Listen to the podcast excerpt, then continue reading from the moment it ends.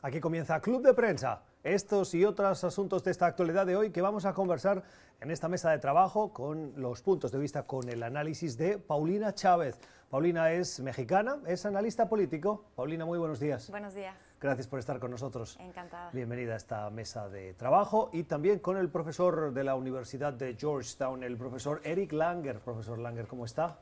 Ah, bien, muchas gracias. ¿A punto para la celebración de Acción de Gracias? Ah, sí, ya compré todo ah, anoche, entonces creo que ya estoy bien. Ah, Estoy- bueno.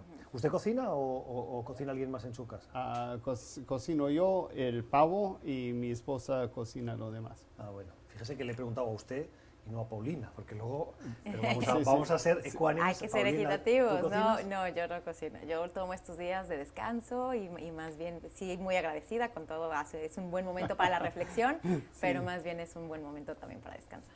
Bueno.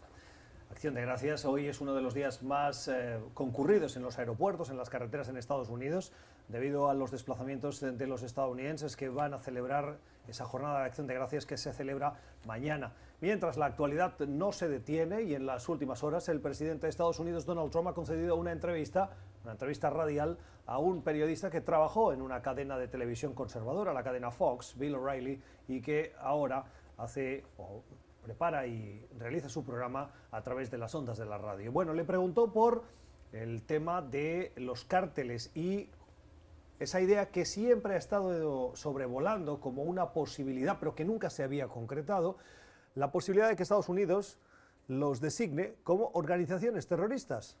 Visto desde fuera, Paulina, uno podría decir, pues, pues bien, bien, sí, porque se dedican a actividades ilícitas, eh, utilizan armas, a acciones eh, terroristas, de violencia, de intimidación, respondería en principio a lo que es una organización terrorista. La respuesta de México siempre ha sido de mucha cautela y en las últimas horas esa respuesta de cautela la hemos visto plasmada en eh, un mensaje de Twitter del canciller Marcelo Ebrard, que ha dicho que la soberanía mexicana se respeta y que analizarán la decisión ah, para conocer el detalle cuando eh, el gobierno lo, lo publique. ¿Por qué molesta tanto esta, esta intención del presidente Trump, que no es la primera vez que se conoce, pero que ahora sí parece que va en serio? Yo creo que hay que tener clara una diferencia fundamental. Efectivamente, las organizaciones criminales, los cárteles eh, del narcotráfico que operan en México son organizaciones profundamente violentas que generan un gran daño a la sociedad, que generan intimidación, violencia, etcétera. Pero no son organizaciones que tengan un plan ideológico o que tengan una que, sigan una ideología política, que busquen acabar con el status quo. No son organizaciones que, que per se, se- se- sea, ese sea su objetivo, sino son organizaciones que se dedican a un negocio ilícito, que buscan maximizar sus ganancias desde las penumbras, desde la sombra y, operar con las facilidades que puede dar un Estado eh, que, no corrupto o, que no da esa, esa eh, fortaleza para el Estado de Derecho, como desafortunadamente ocurre en México.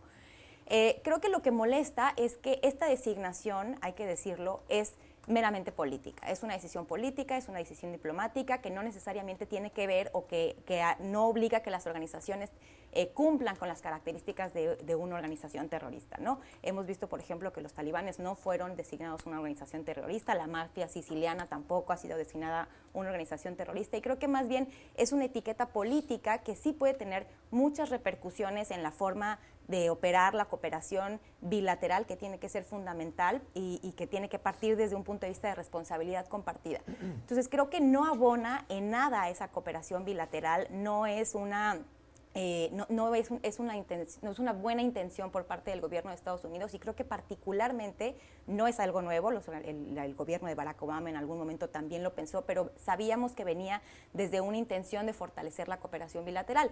En el caso del presidente Trump, primero habrá que ver si eso finalmente se cristaliza, pareciera ser muy fiel a su estilo, una eh, provocación, algo que busca generar titulares, algo que busca generarle apoyos en su base electoral, pero que no sabemos efectivamente si, efectiva, si se va a concretar en algo.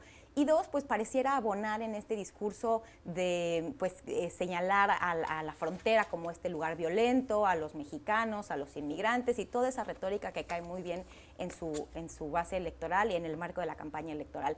Entonces, e- evidentemente para México pues no pasa desapercibido eso, que no viene acompañado de un análisis de fondo sobre qué es lo que se tendría que hacer para incrementar la cooperación bilateral, para dar más herramientas eh, por parte de Estados Unidos y México para encontrar una solución que vaya al fondo del problema, no únicamente etiquetas o, cosas cosméticas que en realidad no atacan el problema de la violencia ni del narcotráfico ni de todas las consecuencias que generan en México y en Estados Unidos. Ese creo que es el principal problema.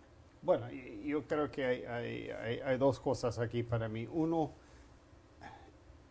¿qué quiere decir terrorista? Nada ya. Porque terrorista eh, son todos los que usan armas, eso no puede ser, porque terrorista me parece que es una definición muy ah, precisa. Quiere decir que usan el terror para ah, tratar de cambiar estructuras políticas eh, y nada más. Claro, eh, pero, pero profesor, cuando un ciudadano estadounidense que está alineado con una ideología, por ejemplo, de extrema derecha, toma un arma y decide irse a un Walmart en El Paso, Texas, y disparar, las autoridades, las autoridades se cuidan mucho de decir que eso es terrorismo doméstico y podría responder perfectamente. Es decir, la utilización del término sí implica, tiene connotaciones. Exacto, y el problema es que, eh, bandas criminales no son terroristas. Ah, tampoco, a mí me parece que guerrilleros tampoco son terroristas necesariamente. Depende, ¿no? Porque uh, unos son luchadores por la libertad, como dicen algunos. Uy, pero esa palabra de luchadores. Sí, sí, sí. bueno, les da una cierta épica cuando no, la tienen, ¿no? No, pero por ejemplo, los independistas de Estados Unidos en 1770 y pico entonces, según esa definición, son terroristas. E, el otro problema es que atenta contra la soberanía de México. En el sentido de que si se llaman terroristas, quiere decir que, por ejemplo, Estados Unidos podría mandar drones a matar gente dentro de México. Pero, ah. pero entonces, profesor, perdón, le hago la, réplica. Cuando eh, Estados Unidos designó al Ejército de Liberación ah, Nacional, sí. Eh, en, Colombia. En Colombia. O el, el IRA en Irlanda del Norte, o la organización terrorista ETA en España. Em, los gobiernos no se opusieron pensando que afectaba a su seguridad nacional. Sentían, en la línea de lo que decía Paulina, que un aliado tan importante con esas capacidades de inteligencia, de eh, conocimiento para hacer frente a, ese, a, esa amenaza que afecta al Estado, em, les beneficiaba. Y en el caso de México la respuesta es precisamente la contraria, la de no nos parece, no nos gusta, pero no hay una explicación clara del por qué. Bueno, yo, creo que en parte es porque entonces eh, eh, Estados Unidos va a tomar la potestad de hacer lo que, lo que quieran y no es que ya no existen mecanismos y formas de tratar de combatirlo. La DEA, por ejemplo, está metida en México por todos lados.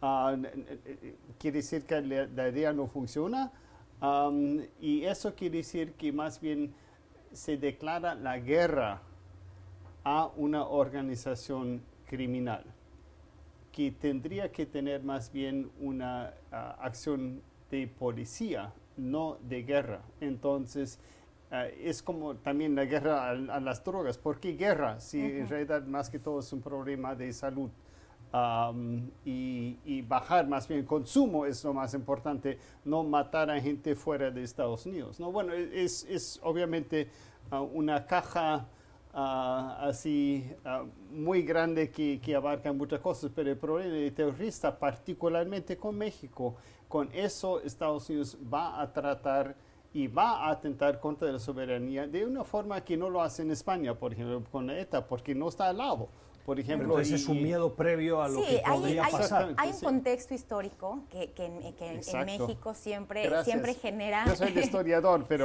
genera eh, siempre como cierta suspicacia cuando se habla de las injerencias estadounidenses en México.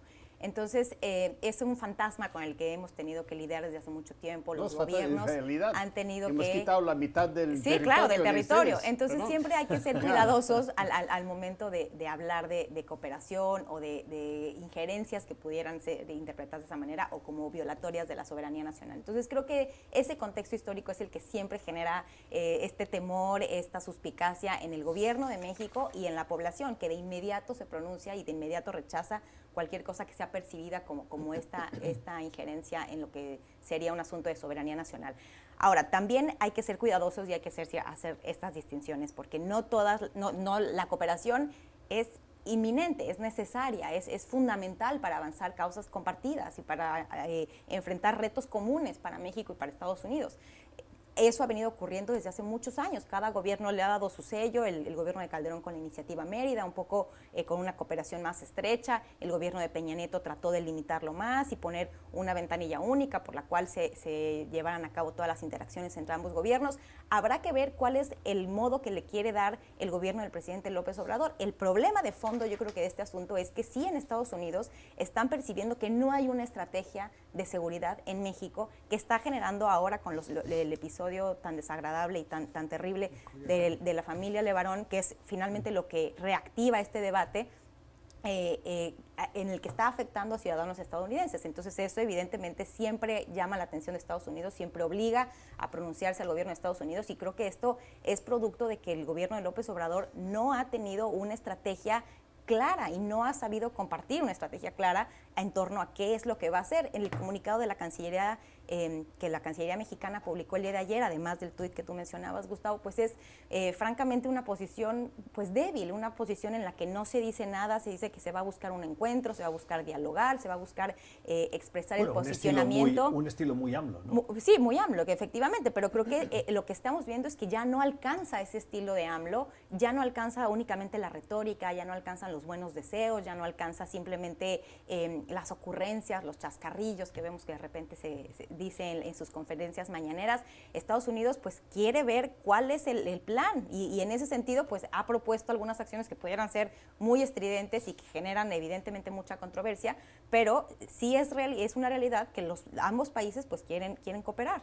Sí, una cosa que creo que es muy importante con la designación de terrorista, a ver si lo puedo explicar es que abarca demasiado. Entonces, como hay un dicho en, inglés, y lo voy a decir en castellano, si eres martillo, todo se parece clavo. Ah, quiere decir que la sutileza con que se tiene que llevar a cabo una eh, represión de, actos criminales es diferente que una acción de guerra contra la seguridad de otro Estado.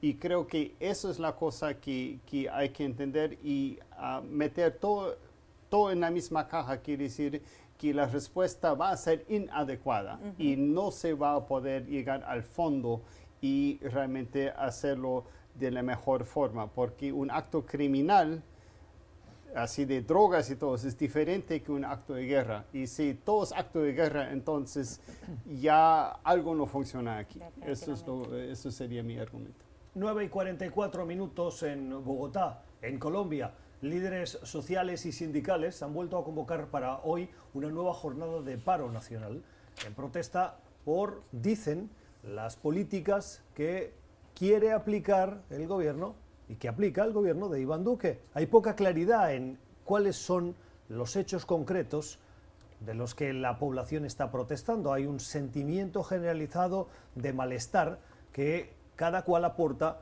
su ah, punto de vista, su eh, inconformidad.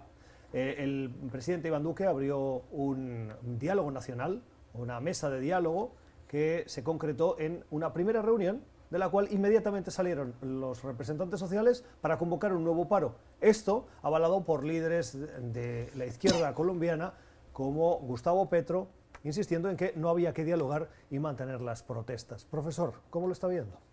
Bueno, eh, yo veo que hay una respuesta, respuesta completa y adecuada por parte del, gobierno colombiano. No creo que Iván Duque entiende la seriedad y del malestar de todo eso, porque el, el problema es que, bueno, en realidad Iván Duque lo conozco bien, lo aprecio mucho, uh, pero es un tecnócrata. Entonces trata de ver las cosas tecnocráticas en vez de las cosas políticas. Entonces, esa mesa de diálogo que es con los gobernadores, con algunos sectores sociales. Hasta ahora está reunido con alcaldes. Sí, sí, alcaldes es, es algo que, que, no es al nivel correcto, me parece, que él no tiene el reto de alimentación que él necesita lo que pasa, Lo que pasa, profesor, es quién es el nivel correcto. porque las protestas no tienen una oposición eh, y un liderazgo claro. Aquí todo el mundo está saliendo y eh, tengo la sensación de que todo el mundo se apunta a un carro que no tiene claramente una reivindicación concreta y que responde a un malestar, cada cual en lo suyo, los estudiantes, los pensionistas, un miedo, y que en muchos casos está basado en el miedo. Ayer dábamos el índice Gini del Banco Mundial, de las últimas tres décadas. Y eh, Colombia, como el resto de países de la región, en tres, en tres décadas, en 30 años, ha mejorado. Sí, y se prevé crecimiento económico para este año. como Chile también. Sí. pero está esa sensación, efectivamente, de, que sigue la desigualdad, de que sigue la, falta de equidad, que no hay oportunidades. Y, es algo que yo creo que es, un reflejo de lo que pasa en la región, efectivamente. Vemos protestas generalizadas en, en, Chile, por supuesto, en Ecuador, en Bolivia, que cada una con sus particularidades, no hay un denominador común pero sí, eh, bueno, más bien el denominador común sería este descontento, ¿no? Que, generalmente no necesariamente está ligado a los datos duros, lo que vemos eh, de las cifras de crecimiento económico, lo que vemos de cómo han avanzado los, los, países. Efectivamente, el caso de Colombia, pues sí, llama la atención porque sigue este paro nacional que empezó desde el 21 y que, y que cada vez vemos cómo eh, se va agudizando y, y se va incrementando este malestar. Pareciera que el presidente Duque efectivamente no está sabiendo cómo abordar este problema no está sabiendo cómo transmitirle a la gente eh, cómo piensa implementar sus reformas, cómo empieza a implementar su plan de gobierno ha venido arrastrando estos problemas desde que también eh, intentó o, más bien no tuvo éxito al tratar de implementar los acuerdos de paz eh, y ahora pues bueno siempre el tema de las pensiones siempre el tema de la educación son asuntos que se tienen que tocar con mucha delicadeza y tener un muy buen eh, pulso de cómo va la realidad nacional un, un, buen pulso político que creo que es lo que le está faltando definitivamente al presidente Duque. Es creo que es una buena señal que haya llamado a esta conversación nacional pero también habrá que ver efectivamente quiénes son los que toman parte y, qué es lo que sale de ahí. Yo lo que había leído de la prensa eh, colombiana y que seguramente los que nos ven eh, tendrán mucho que opinar al respecto, em, es que no estaban convocados a esta mesa algunos de los eh, pues algunas de las principales cabezas de los, de los sindicatos, de los organismos que tienen un papel protagónico en estas protestas. Entonces también habría que ver si se abre esa convocatoria, si se permite un franco intercambio pues de las ideas, de lo que está generando eh, discusión o de lo que está generando inconformidad en, los colombianos y habrá que ver también cómo, cómo sigue porque ya tenemos consecuencias mortales, ya tenemos a un joven, ya tenemos a otras tres personas que desafortunadamente han fallecido. Y ya tenemos agentes del orden público heridos de manera brutal por el uso de armas ah, en contra de la autoridad. Yo sigo insistiendo en eh, dos cosas. Una, eh, yo sí tengo la, percepción, la sensación de que la sociedad colombiana eh, existe una cierta inconformidad, derivada por muchos motivos, pero que sí existe y que estas protestas están dando canalización a esa inconformidad. Pero también es cierto que el gobierno de Iván Duque no ha puesto sobre la mesa el llamado paquetazo. Es algo que se ha especulado, pero no hay una propuesta concreta y por lo tanto salir a protestar y crear los desmanes que estamos viendo cuando no hay algo no concreto, hay algo concreto me parece que es eh, como mínimo sospechoso.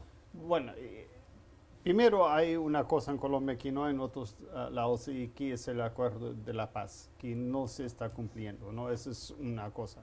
Pero además de eso, creo que en general en América Latina y quizás en el mundo ahora hay un desfase entre la clase política y los electores y la población. Y eso estamos viendo, que no saben cómo expresarse dentro del sistema político uh, los problemas que existen en la sociedad, en parte porque en muchos casos los políticos están tomados uh, por los grandes empresarios, uh, por una estructura política quizás que, que no funciona Sí, en el caso de Colombia no tanto, me parece, porque ya en 1991 tuvieron una constitución nueva que me parece bastante buena, pero de alguna forma no llegan las demandas de la población a la clase política que no trata de entonces poner en efecto um, esta clase de demandas. Y eso creo que es lo básico y obviamente es algo muy abstracto de alguna forma,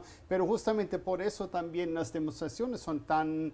Um, sin una meta precisa, algo así, porque no tiene que ver con eso. Eso en, realidad empezó ya en, um, en Brasil en el, ¿qué? el 2000 13, algo así.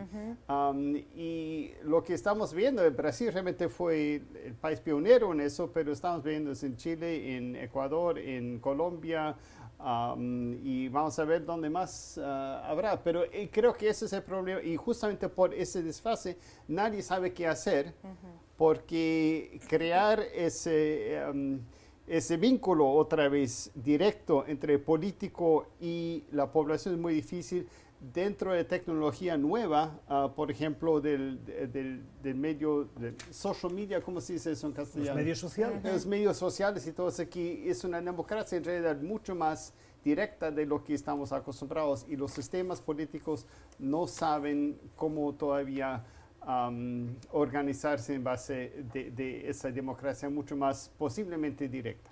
El análisis de nuestros invitados hoy en este club de prensa miércoles previo, vigilia, el Día de Acción de Gracias en Estados Unidos. Vamos a la primera pausa, al regreso otros temas de la actualidad. Son las 11 y 56 minutos en Brasilia. Los ecos de las protestas están llegando al Palacio de Gobierno de Jair Bolsonaro. Su ejecutivo teme que esas protestas puedan ser contagiosas también para la sociedad brasileña.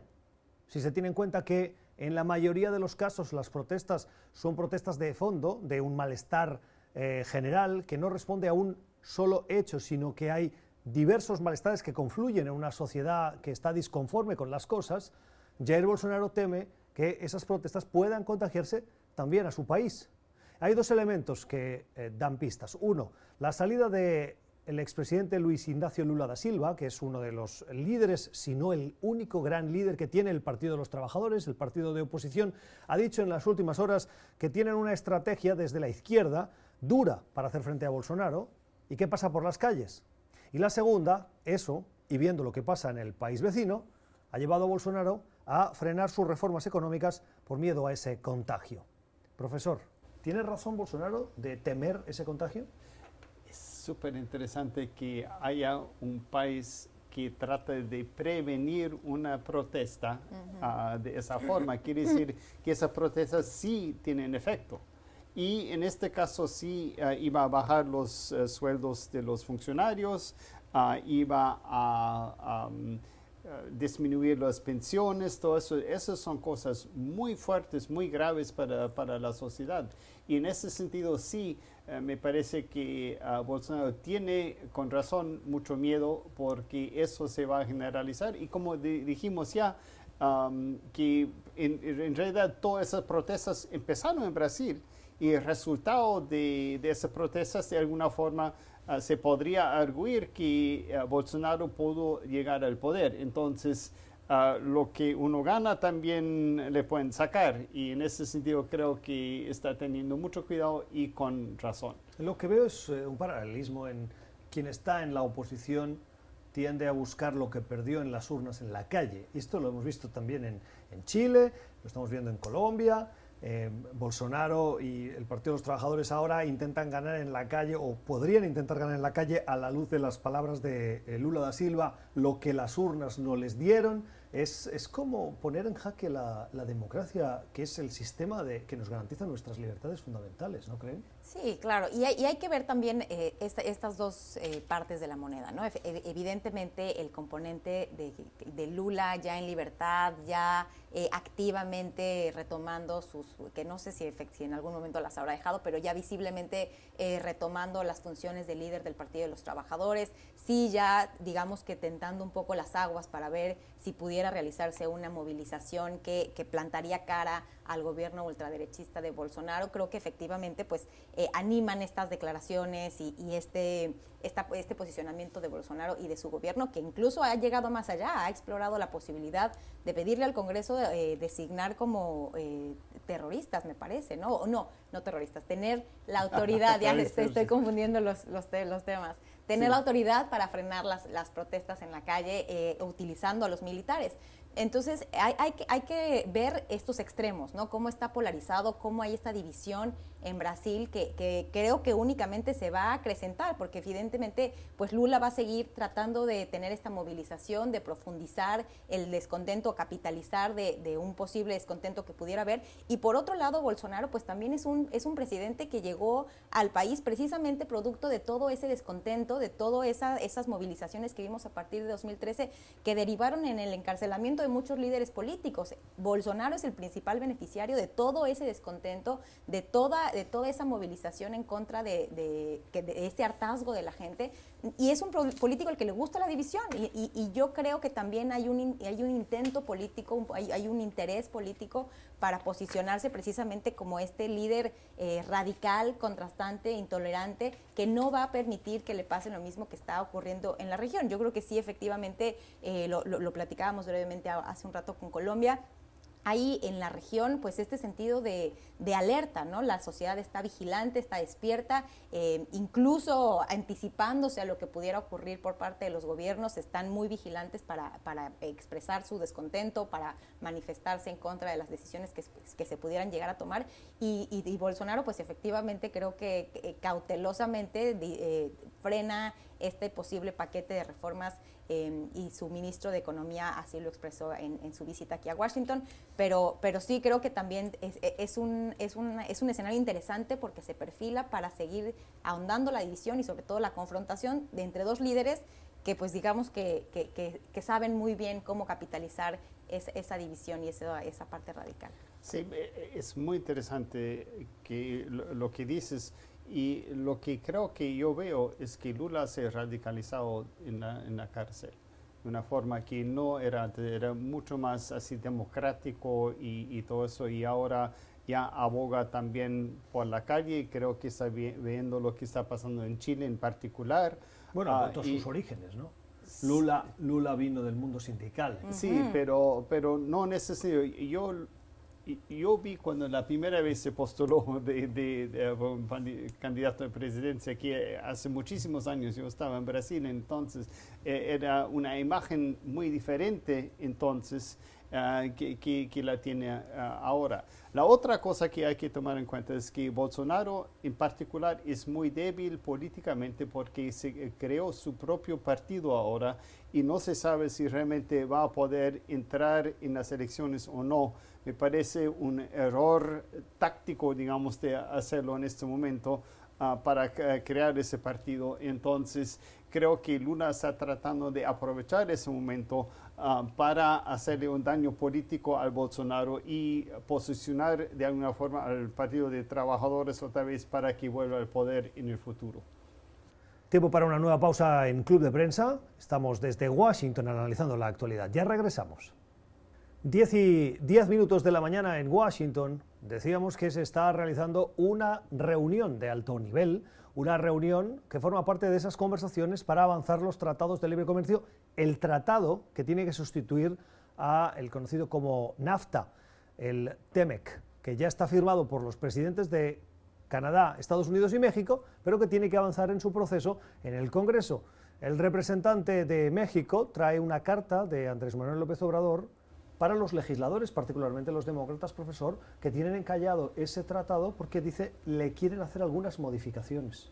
Sí, bueno, eh, el problema más que todo es la parte de los derechos laborales en México. Lo interesante es que la Constitución de 1917 en realidad México tiene uno de los derechos más, uh, los mejores que, que pueden haber para los trabajadores, pero no se ha puesto en efecto, eh, y eso es creo que parte del problema.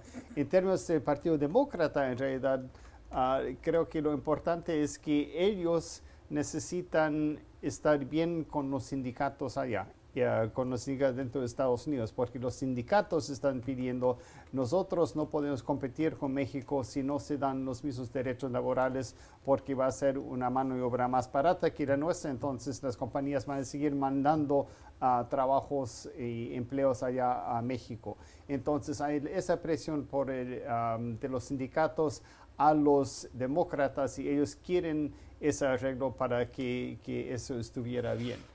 Y eso creo que es realmente el asunto así clave en, en esta en, esta, en este ajuste, digamos, de eso. Vamos a ver eh, qué pasa con eso. Sí, el gobierno del presidente López Obrador ha ido al extremo para salvaguardar el comercio bilateral y el comercio regional, ¿no? Em, desde la transición, desde cuando él había sido electo y seguían en marcha las negociaciones, dio su total apoyo. El, que, el, representante que ahora tú bien mencionas, eh, Jesús Seade, vino en ese entonces también a acompañar las negociaciones precisamente para dar ese, esa certidumbre de que el nuevo gobierno estaba al tanto y apoyaba esta renegociación ha eh, puesto al servicio de la Casa Blanca a todos los, la Guardia Nacional para frenar el tema migratorio a cambio de que se salvaguarde el comercio bilateral, eh, el, libre comercio y libre de arancel. Em, y entonces vemos que nuevamente el, presidente López Obrador pues sigue eh, insistiendo en la necesidad de que ya se avale este tratado ya está avalado por el Parlamento en México, el, Congreso mexicano ya lo avaló, así que eh, lo que hemos escuchado, lo que ha trascendido recientemente es que efectivamente de llegarse a aprobar no serían los términos en los que fue negociado, sino que sí habrían quizá algunos ajustes o que los demócratas estarían precisamente buscando hacer algunos cambios a, los términos laborales que en México eh, evidentemente sí generan cierta, cierta controversia. Ya se hizo una reforma laboral, ya se trataron de implementar eh, estas o de, de recoger estas inquietudes de los sindicatos eh, estadounidenses, particularmente en la, en, la, en, la, reforma y en la legislación, pero como bien mencionaba el, el profesor, históricamente el problema ha sido la implementación.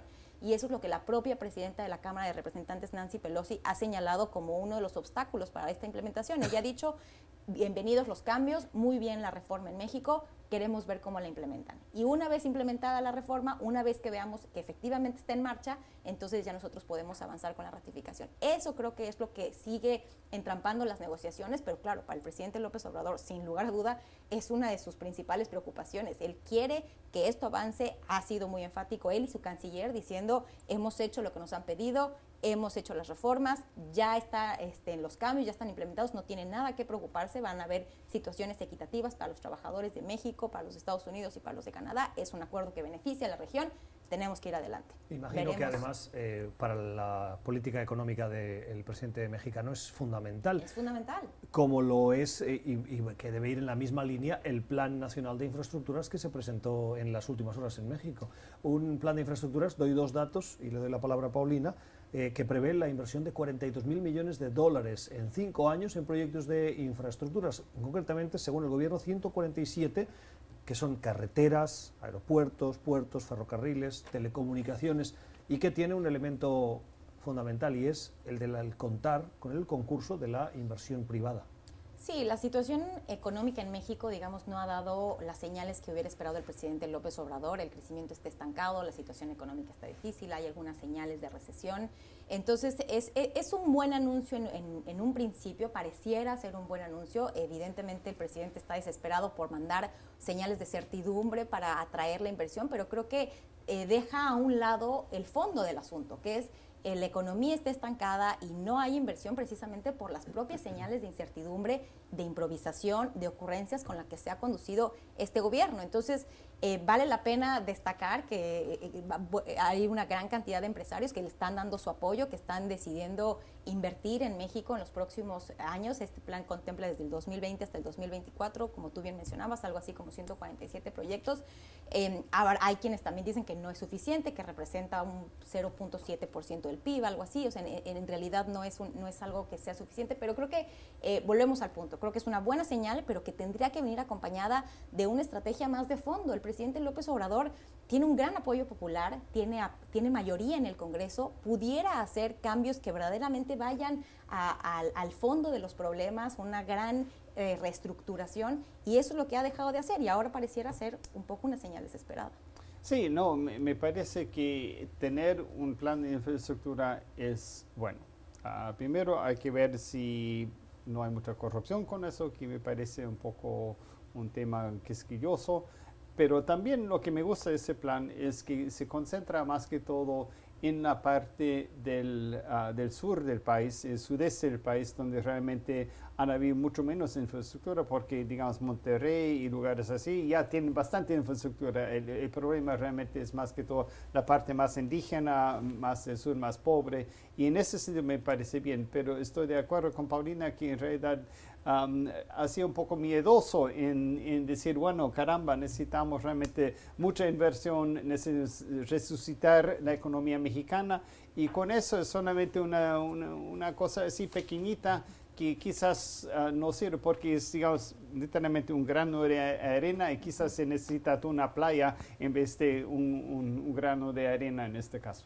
Y hay que ver, perdón, rápido agrego el, contexto, ¿no? También hay, hay, otros proyectos que han sido, que se ha demostrado que no van a tener ningún tipo de rentabilidad, no van a ser redituables. El Tren Maya, el, tren Maya, el aeropuerto, la refinería, o sea, hay proyectos de infraestructura. El problema es que el presidente López Obrador no ha tomado buenas decisiones respecto a cuáles son los que efectivamente van a tener un, un impacto positivo. Ojalá que este plan pues tenga mejores resultados, venga acompañado de un mejor análisis para, dar, eh, para echar a andar las cosas que efectivamente necesita el país.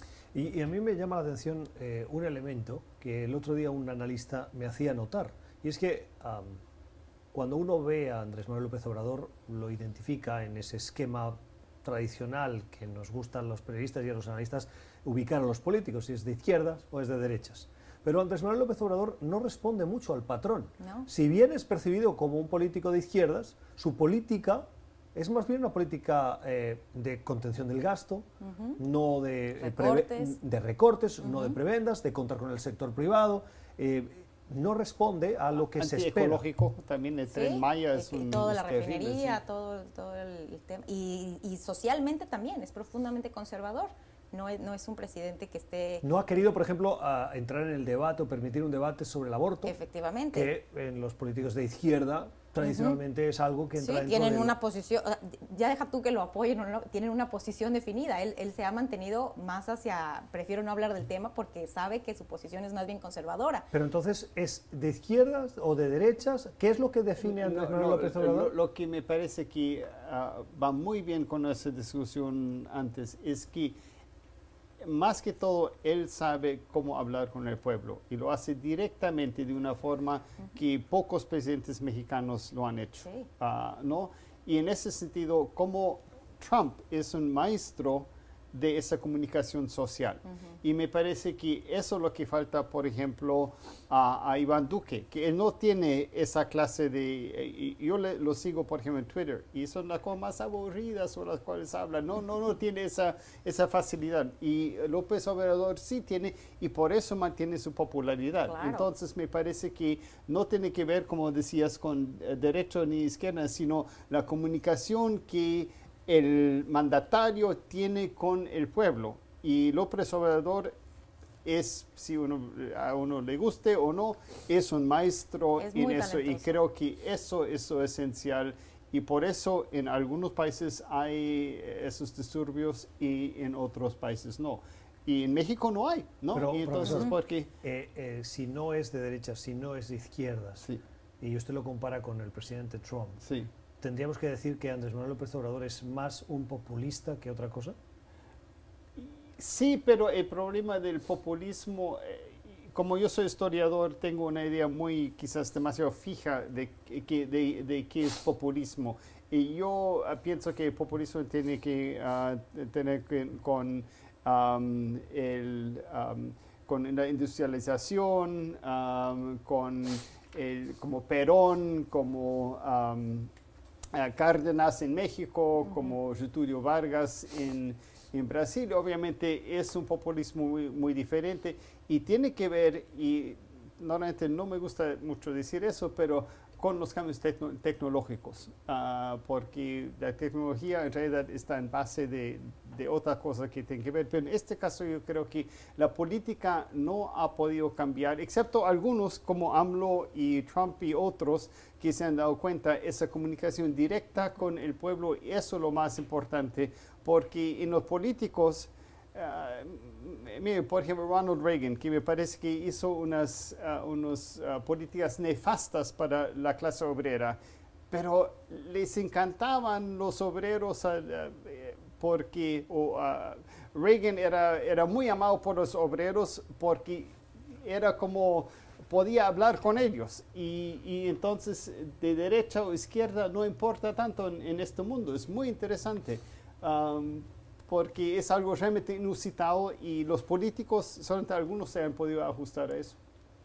Tiempo para una nueva pausa aquí en Club de Prensa. Hoy en conversación con los analistas que nos acompañan, el profesor Eric Langer y la analista mexicana Paulina Chávez. Ya regresamos.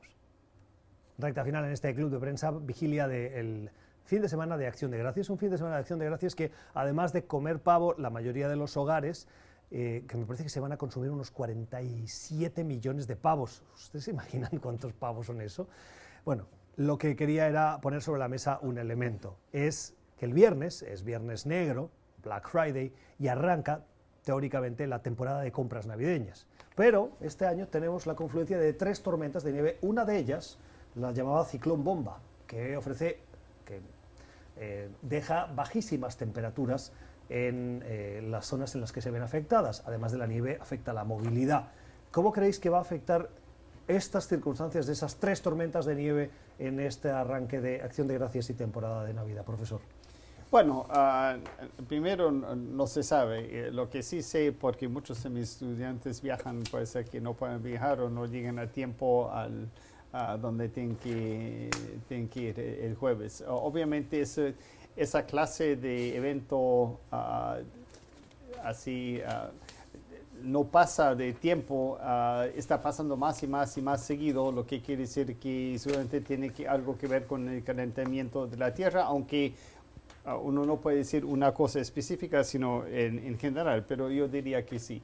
En ese sentido, creo que sí uh, van a aumentar, por ejemplo, las ventas por Internet, porque yo prefiero quedarme en la casa así bien calientito, así la computadora, sin tener que salir al, a hacer las compras afuera. Es, es, es, otro agregado, yo creo, de la tendencia que hemos estado viendo. De por sí ya eh, leí una nota esta mañana que el Cyber Monday, que ya es, digamos, el lunes siguiente, el día oficial en el que vienen los descuentos por Internet, ya compite con el Black Friday. Así que bueno, creo que es otro elemento más que sí motiva a la mayoría de la gente a quedarse en casa y comprar desde Internet. Bueno, tiempo también para lo más importante, la familia y los amigos, estos próximos días en Estados Unidos. Hasta aquí nuestro club de prensa de hoy. Gracias a nuestros analistas y a ustedes por acompañarnos. Les deseamos una feliz jornada. Mañana a la misma hora.